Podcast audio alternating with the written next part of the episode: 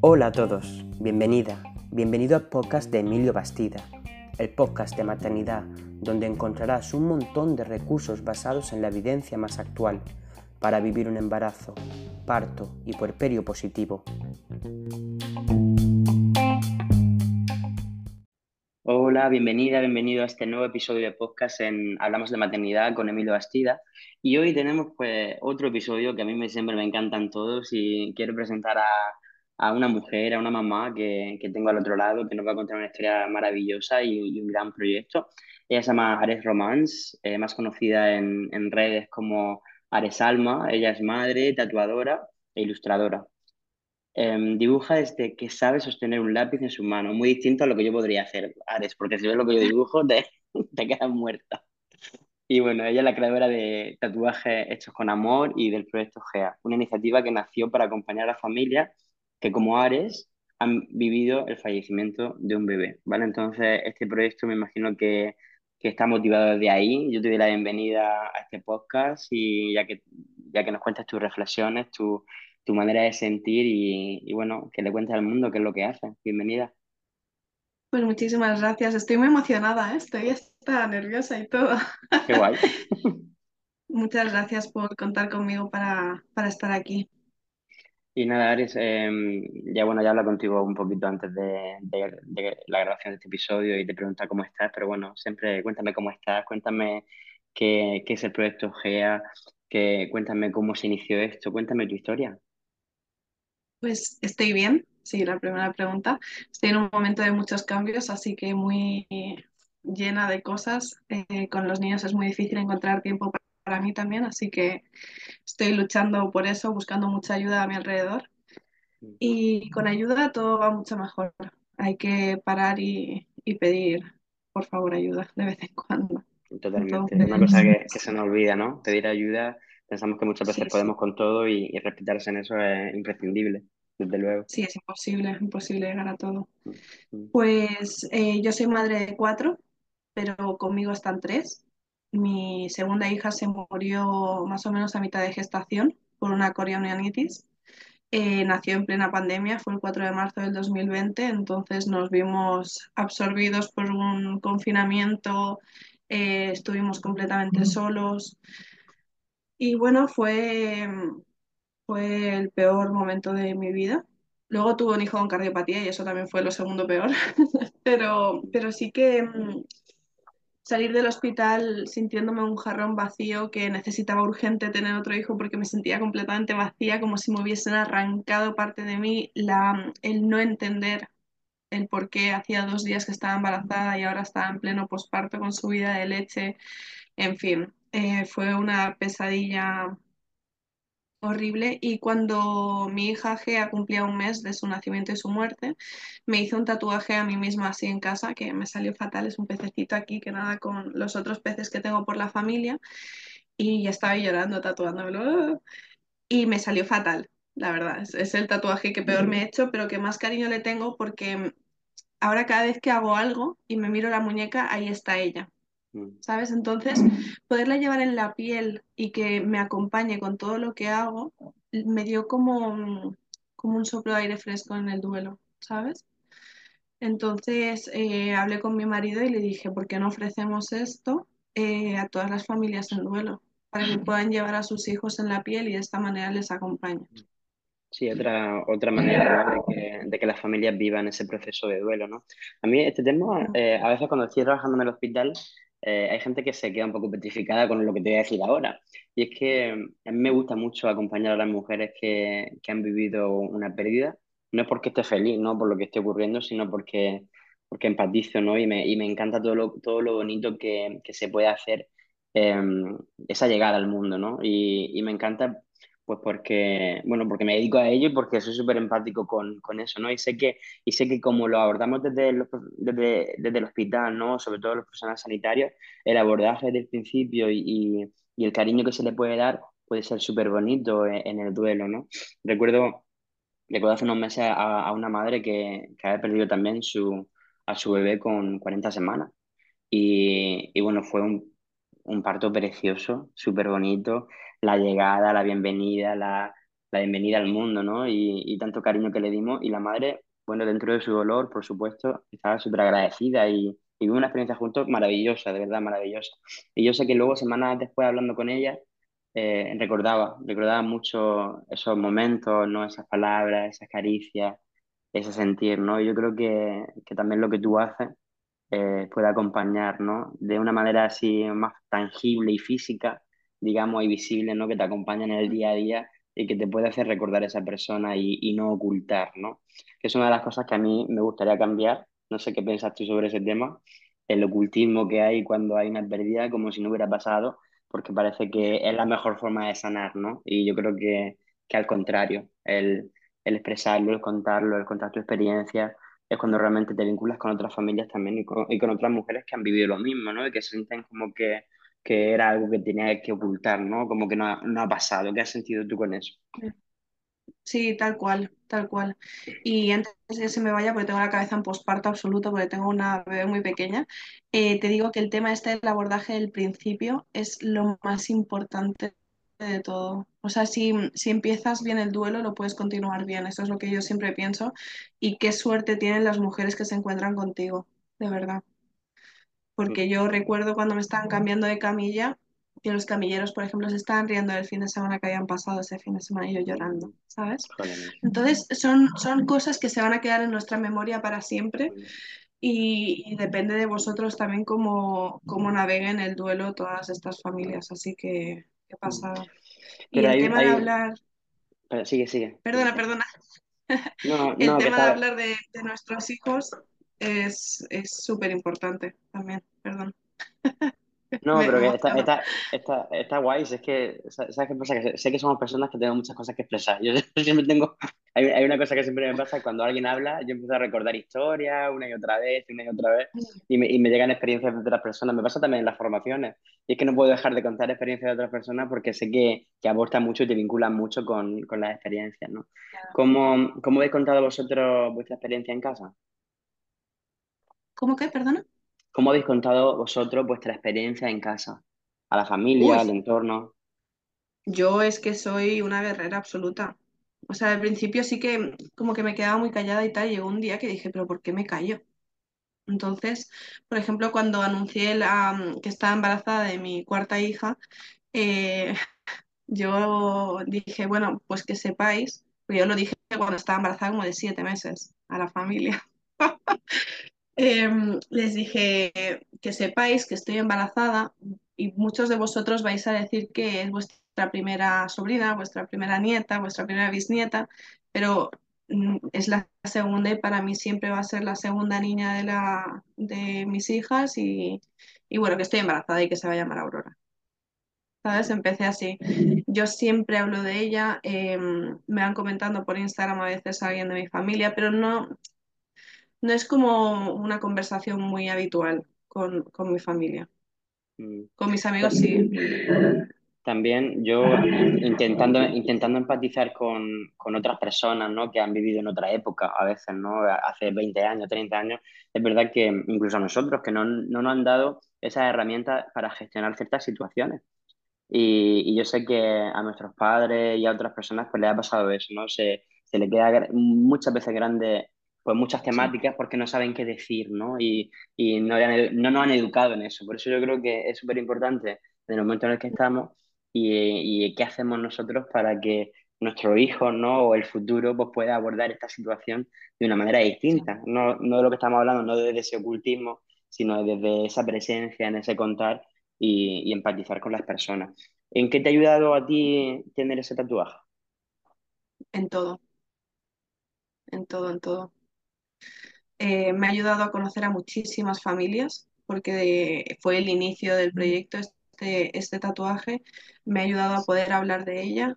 Em, por ejemplo, mi hijo mayor tiene cuatro años, se lleva un año con GEA y él entró a quirófano para conocerla. Tenemos un montón de fotos de los dos juntos y él siempre habla de Gea. Cuando, por ejemplo, en el gimnasio le preguntan, ¿y tú tienes hermanitos? Y dice, sí, tengo a Aurora, tengo a Egan y tengo a Gea, pero Gea está morida. Y yo.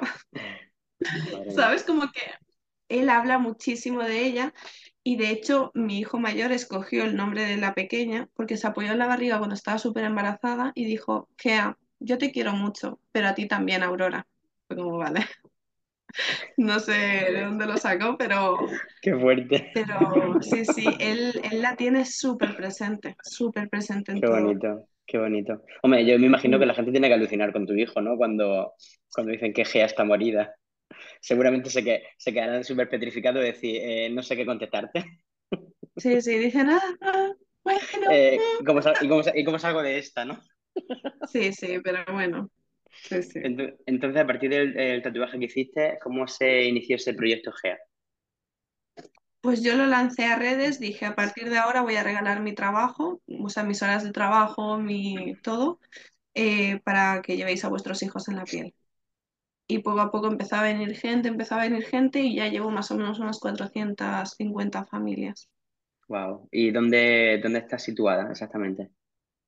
Estoy en Sardañola, en Barcelona. Perfecto. ¿Y la gente contacta contigo a través de Instagram, de redes, me imagino? Instagram, pero ya he llegado a un punto que no doy abasto. Entonces tengo un mensaje automático y dice, manda un WhatsApp. Y entonces en WhatsApp estamos, estamos ahí a tope, mi compañera y yo, que, que tengo una amiga ayudándome con WhatsApp también. Y, y bueno, es increíble porque hay gente que viene de toda España. Es que, hay- mira, viene una de Qatar la semana que viene. ¿En serio? Wow. Sí, porque, por ejemplo, un tatuaje que dura cinco minutos, yo bloqueo en la agenda tres horas.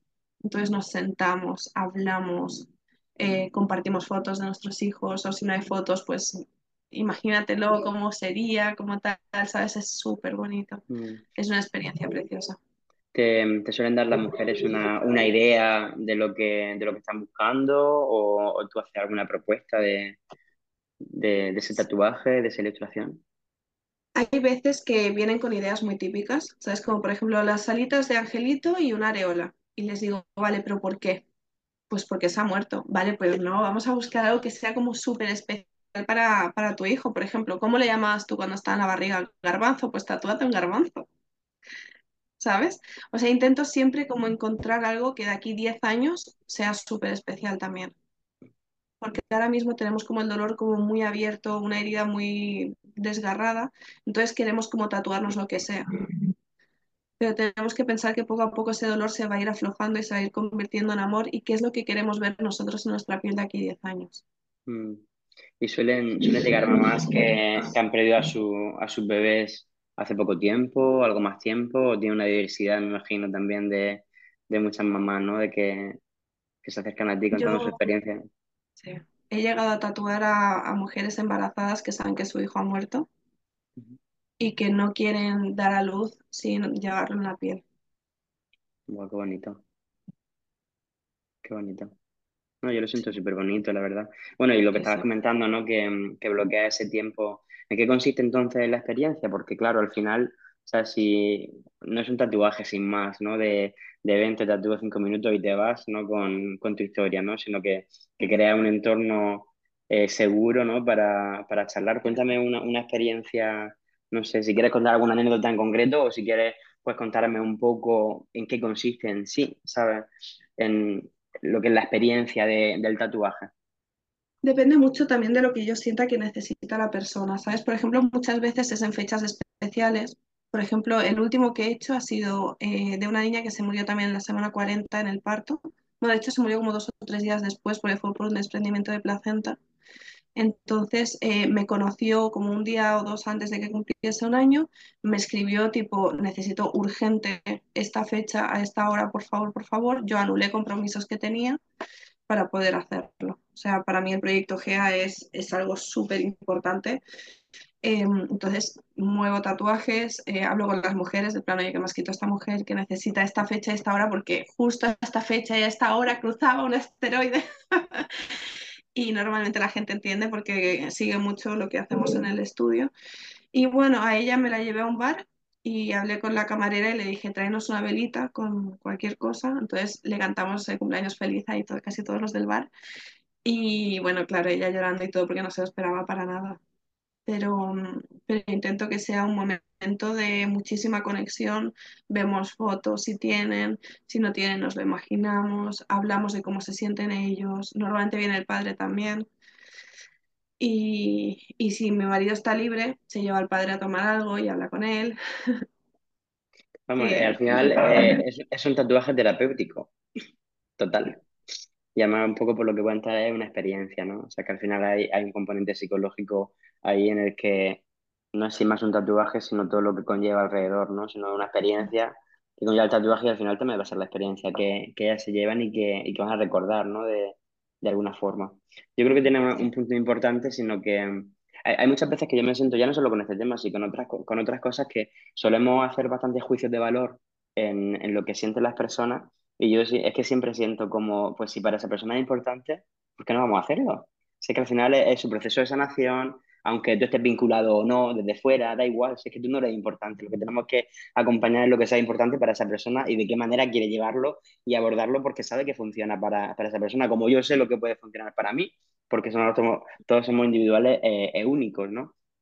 Mm, Entonces, me parece súper bonito que, mm, ¿sabes? que lo pueda abordar así, ¿no? Y que no sea simplemente un, un simple tatuaje, sino que, que tenga esa terapia, ¿no? Alrededor de él y, y ese recuerdo. ¿Te apetece contar alguna anécdota que tengas en tu cabeza que, que sea especial para, para la gente que nos escucha? Es que al final lo hago especial para cada persona y cada historia diferente. Siempre pongo la música y les gusta a cada Mm, persona o que recuerdan a su bebé. Si no hay mm, nada, les pongo una que hace llorar seguro, como para que tengan la conexión ahí. Y bueno, que estás invitado cuando quieras vivir la experiencia. qué guay. Pues la verdad es que no te digo que no, porque a mí me encantaría. Pues cuando quieras, de verdad. Me encantaría. Además, cuando, como subo de en cuando a Barcelona, en una de esas te, te escribo y vamos, Pues claro si, sí. si en algún momento yo puedo participar y, y esa mujer y madre pues me afecta, pues, Mira, pues pues también. Es ¿sabes? súper bonito. ¿Sabes? Participar de eso y mira, si, si es que al final a mí me, me encanta participar de, de todas las cosas, de aprender y, y vivir esa experiencia. Y creo que, creo que nos aporta mucho también como profesional. Ojalá, o sea, m- o sea, muchos profesionales pues tuviéramos la, la inquietud de, de aprender todas las cosas para ponerlo, para ponernos en los otros zapatos, ¿no? Que yo creo que, que muchas veces nos hace falta. A mí el tema este del duelo gestacional me encanta, o sea, entendiéndome, ¿sabes? De que no, no Lo, entiendo, lo, lo, lo mismo ya que yo. sabes.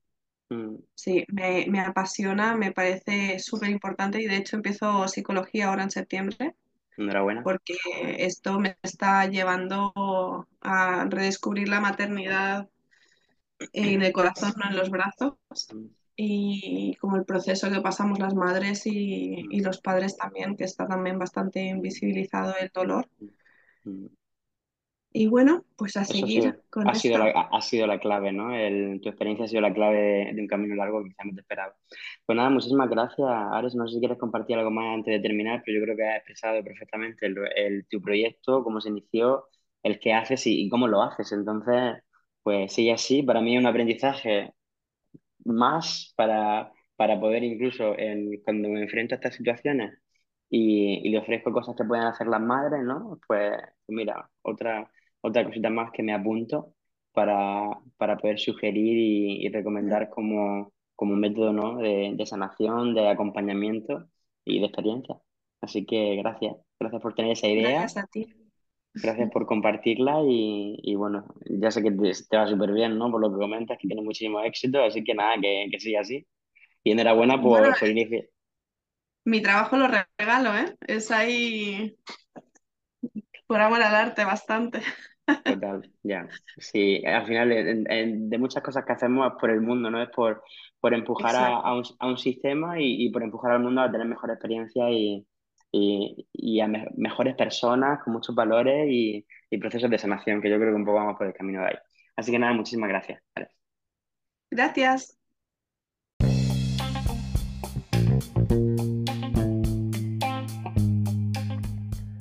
Y hasta aquí el podcast de hoy. Muchas gracias por escucharme y seguir aprendiendo sobre maternidad. Te invito a compartir en redes sociales. No olvides que puedes encontrarme en Instagram, Facebook y en mi página web, Emilio Bastida Matrón. Nos vemos en el siguiente capítulo. Feliz semana.